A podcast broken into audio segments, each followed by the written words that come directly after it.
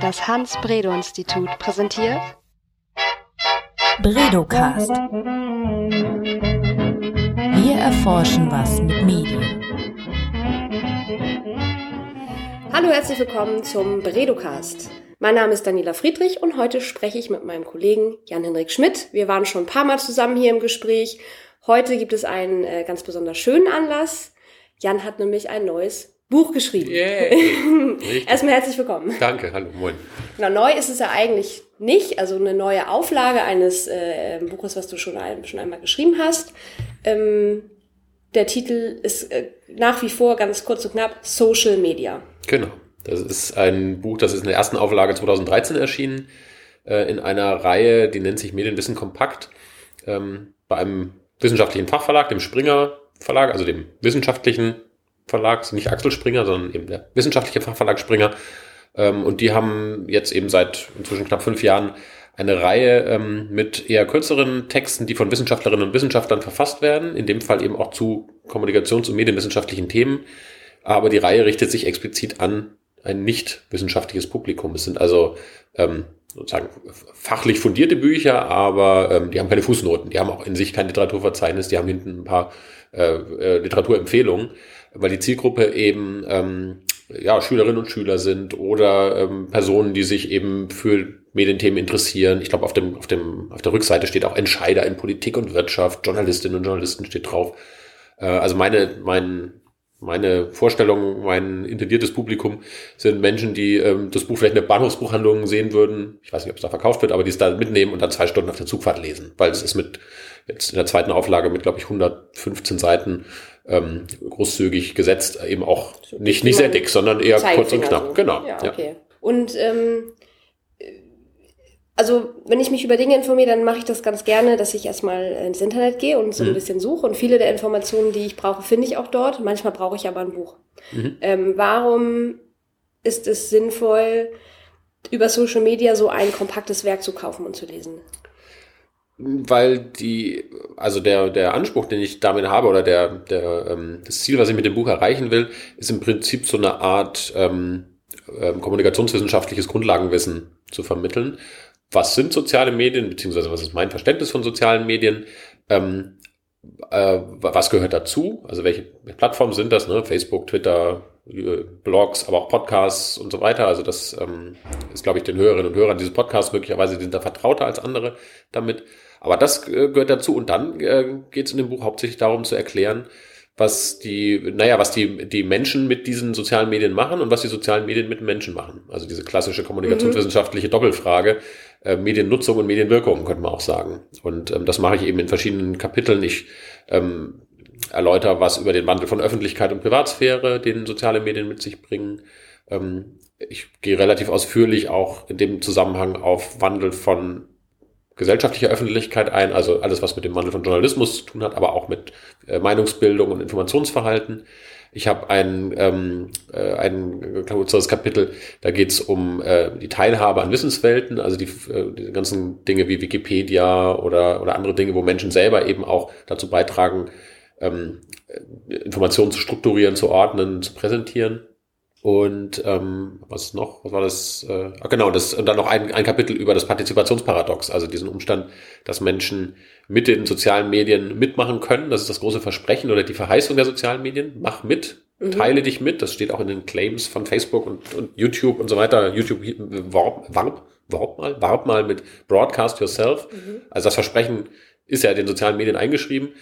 Ähm, das machen Menschen auch und zugleich sind die sozialen Medien halt äh, Plattformen oder, oder Technologien, Infrastrukturen, die sich in weiten Teilen dem Mitmachen entziehen, weil wir als Nutzerinnen und Nutzer ja nicht dort selbstbestimmt agieren, sondern wir sind Teil eines goldenen Käfigs, könnte man ein bisschen zugespitzt sagen. Das heißt, es sind einerseits Technologien des Mitmachens und andererseits sind es aber Technologien, die sich unserer gesellschaftlichen Kontrolle relativ weit entziehen, zu entziehen versuchen. Inklusive auch versuchen, gesellschaftlich zu regulieren, was Google, Facebook etc. derzeit so machen. Mhm, mh. Und ähm, in deinem ähm, ersten Buch hattest du das Kapitel Meinungsbildung in und mit sozialen Medien. Das war ja auch ein Thema, was ähm, letztes Jahr einmal ganz stark hochgepoppt ist, jetzt auch im Wahlkampf natürlich irgendwie mhm. ein Thema war.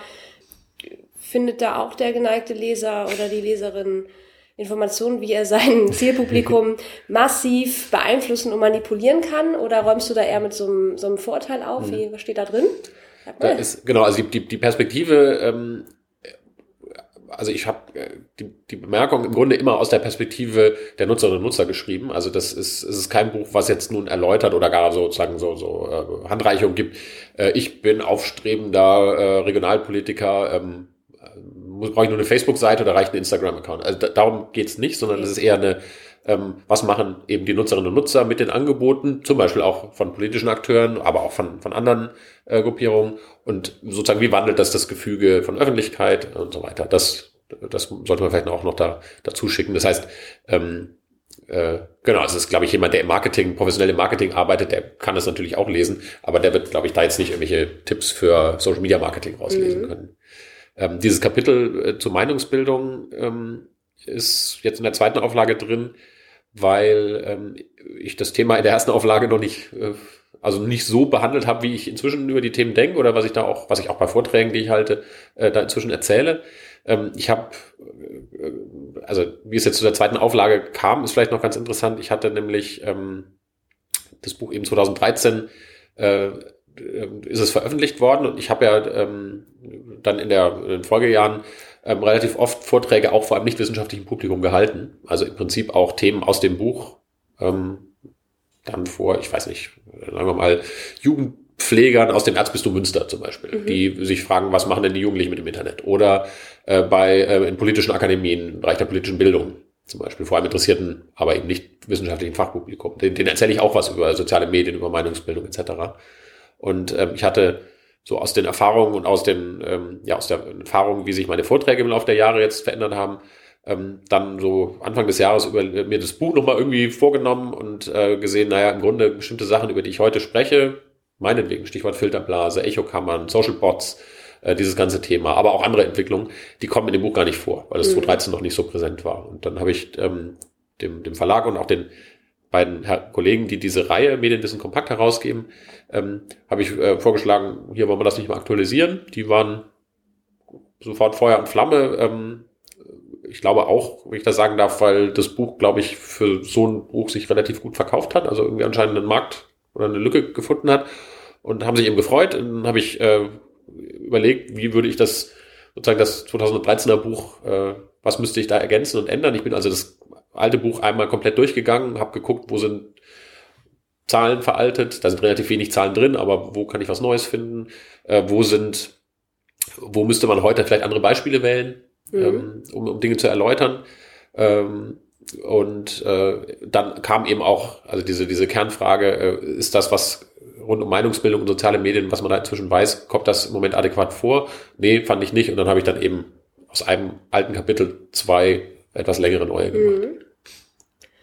Ähm, das bringt mich zu einem Thema, was äh, mich manchmal herausfordert in der Öffentlichkeitsarbeit für ein Forschungsinstitut, mhm. das äh, wissenschaftlich arbeitet und ähm, in diesem wissenschaftlichen Prozess Ergebnisse ihrer, ihrer Natur nach einfach lange brauchen, mhm. bis sie das Licht der Öffentlichkeit erblicken ja, quasi. Ja.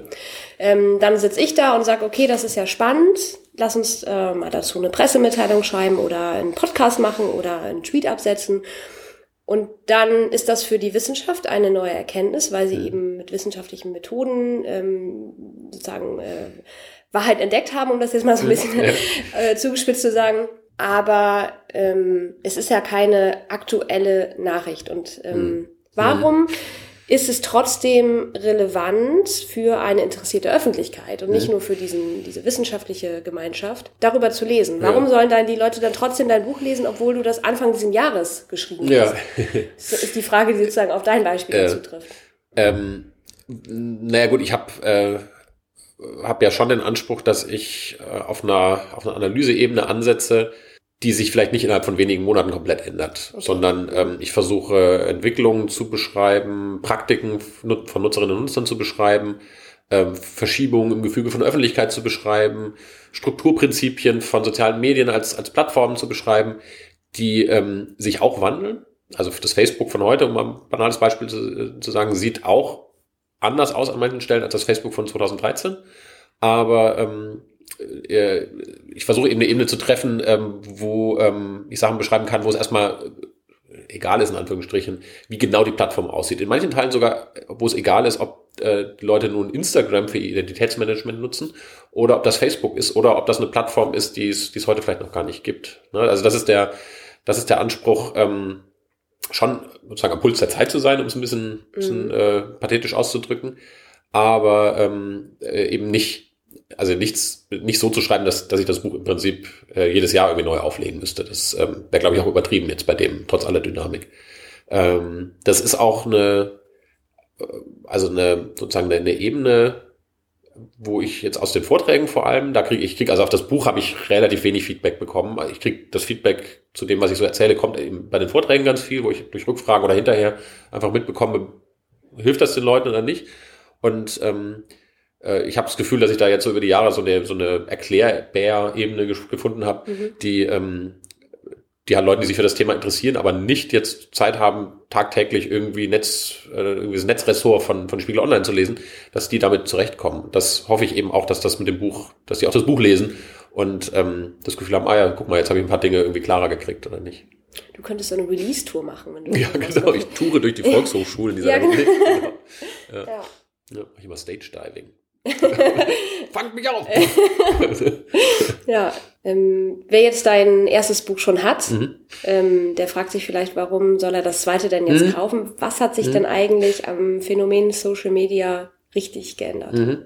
Die, also es sind, ich antworte jetzt mal, äh, indem ich äh, schreibe, was so die, also wo die Punkte waren, wo ich den Überarbeitungsbedarf gesehen habe. Also es ähm, äh, im ersten Buch kam oder in der ersten Auflage kamen ähm, bestimmte Angebote noch nicht vor. Instagram, Snapchat vor allem, die beiden Dinge, ähm, die gerade für Jugendliche und junge Erwachsene, aber nicht nur für die, ja eine wichtige Rolle spielen, so im alltäglichen Beziehungsmanagement, auch in der Selbstdarstellung, auch im, äh, was machen die Celebrities, die mich interessieren gerade so. Ähm, die waren 2013, gab es zwar schon, Snapchat weiß ich gar nicht, aber die waren eben noch nicht so präsent. Ähm, das heißt, das ist jetzt im Grunde erstmal relativ banal, aber berührt sich auch mit der, mit dem, wo wir gerade gesprochen haben. Ich habe also an manchen Stellen einfach tatsächlich Beispiele ähm, ergänzt oder auch wirklich nur ganz platt. Äh, wenn da, da stand halt vor, wie man auf Facebook und YouTube sieht, da habe ich dann reingeschrieben, wie man auf Facebook, Instagram oder YouTube sieht. Mhm. WhatsApp zum Beispiel war auch sowas, war, ähm, äh, habe ich an manchen Stellen sozusagen ergänzt, ähm, weil WhatsApp für eben den alltäglichen Austausch und die Beziehungspflege inzwischen für viele nicht mehr wegzudenken ist. Ähm, das ist so das, was ich vorhin meinte, so ähm, bestimmte Prinzipien und Praktiken ändern sich vielleicht gar nicht. Also Identitätsmanagement, Beziehungsmanagement, Informationsmanagement ist für mich nach wie vor jetzt seit langer Zeit schon so eine analytische Brille, durch die ich gucke, zu beschreiben, was die Menschen mit sozialen Medien machen. Aber ähm, es ändern sich eben die Plattformen. Die Praktiken ein bisschen auch, weil Instagram ein bisschen anders natürlich funktioniert, andere Medien ein bisschen andere Affordances hat, wie man es in der, in der Fachsprache dann sagen würde. Also ein bisschen andere Dinge bietet als meinetwegen Facebook oder YouTube. Aber dass Menschen das zur Selbstdarstellung und zur Beziehungspflege nutzen, das ist das Gleiche. So, das ist so ein, ein Bereich. Ich habe ähm, Beispiele aktualisiert. Ich habe in einem ähm, alten Buch, glaube ich, mit, ähm, mit äh, ähm, also da hatte ich die Aufschreidebatte mit drin. Ich hatte ähm, äh, die ganze Geschichte rund um zu Gutenberg, Gutenplug-Wiki, so als ein äh, prominentes Beispiel mit drin. Ich hatte den arabischen Frühling drin. Das waren, glaube ich, so die Aufmacherbeispiele im ersten Buch. Äh, das neue Buch fängt jetzt an mit ähm, der mit dem mit dem Amoklauf in München 2016, ähm, ne, wo also ein Jugendlicher oder junger Erwachsener äh, eben in dem Einkaufszentrum ähm, Menschen erschossen hat, sich dann selber erschossen hat. Und ähm, ich steige ein damit, dass ich sage, das haben viele Menschen aus, ähm, aus Eilmeldungen mitbekommen, vielleicht auf ihr Handy, haben dann zu, sind nach Hause gekommen, haben dann Fernseher angemacht, irgendwie sich Nachrichtensendungen angeguckt, Tagesschau oder, oder Extrasendungen, haben parallel aber dann im Handy ähm, vielleicht über WhatsApp sich ausgetauscht, haben geguckt, geht es den Leuten, die ich in München kenne, geht es denen gut. Also haben im Prinzip waren da alte und neue Medien schon ganz eng verwoben. So, und das ist ein, ja, das ist eben ein 2016er Beispiel, ähm, was jetzt neu ist. Also das ist zweite ganz wesentliche Änderung ähm, dass ich äh, versucht habe, auch neuere, aktuellere Beispiele zu finden. Trump, Brexit, so im Zusammenhang jetzt mit Meinungsbildung und sozialen Medien, waren natürlich auch dankbare Beispiele, weil man da so Dinge ähm, zeigen konnte wie, ähm, ja, also diese ganze Frage, äh, leben Menschen in Filterblasen inzwischen oder nicht, ähm, das konnte ich daran erläutern.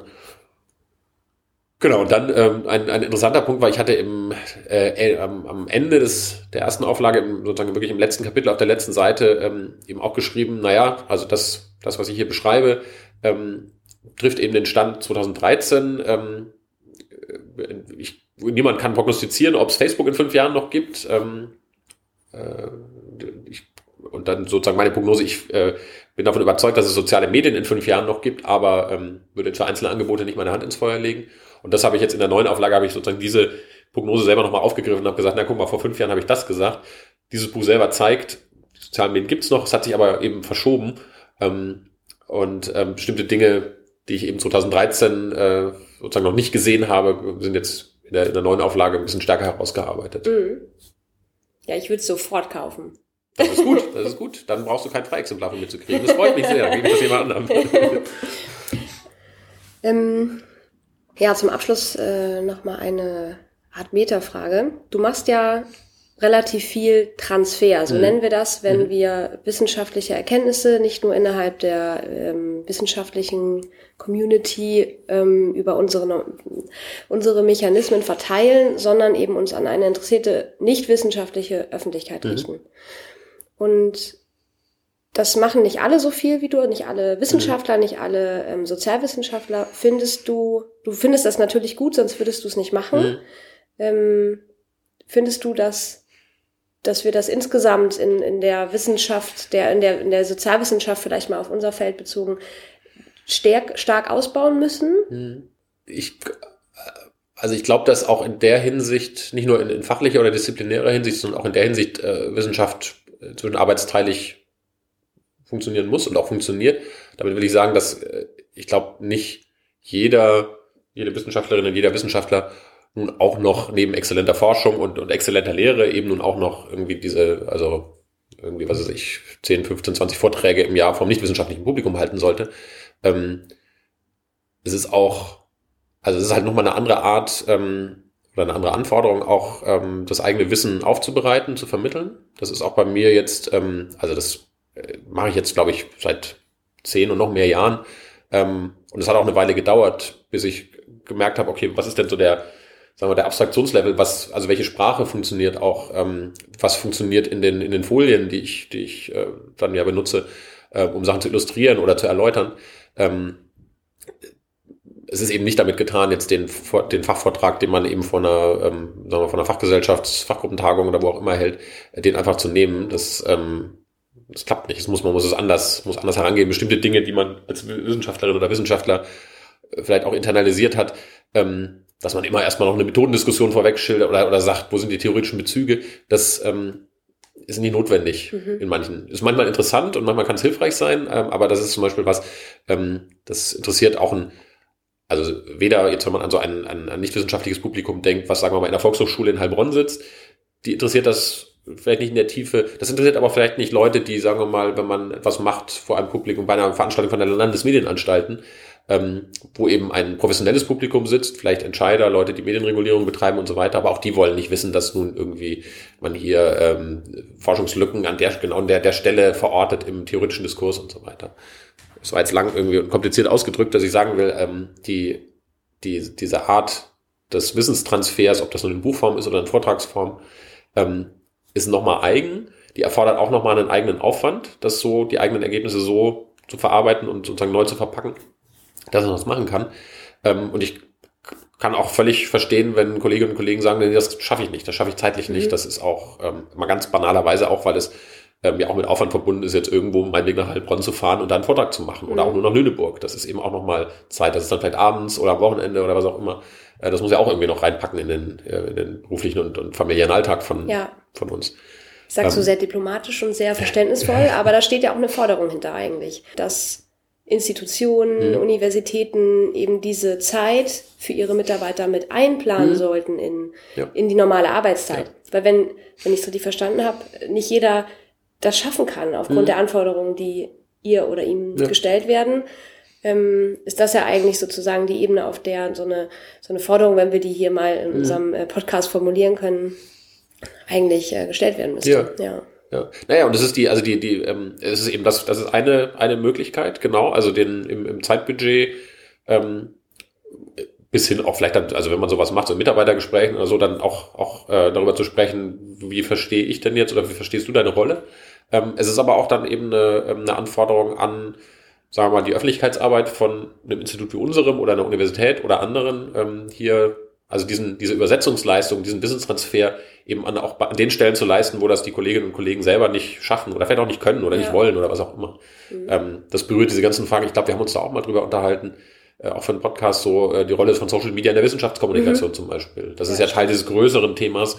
Äh, wie kann wissenschaftliches Wissen, was notgedrungen unglaublich spezialisiert und kompliziert sein muss, ne? sonst, sonst ist man nicht sozusagen an der, an der, sozusagen an den Forschungsfragen, die man, die man eigentlich beforschen muss.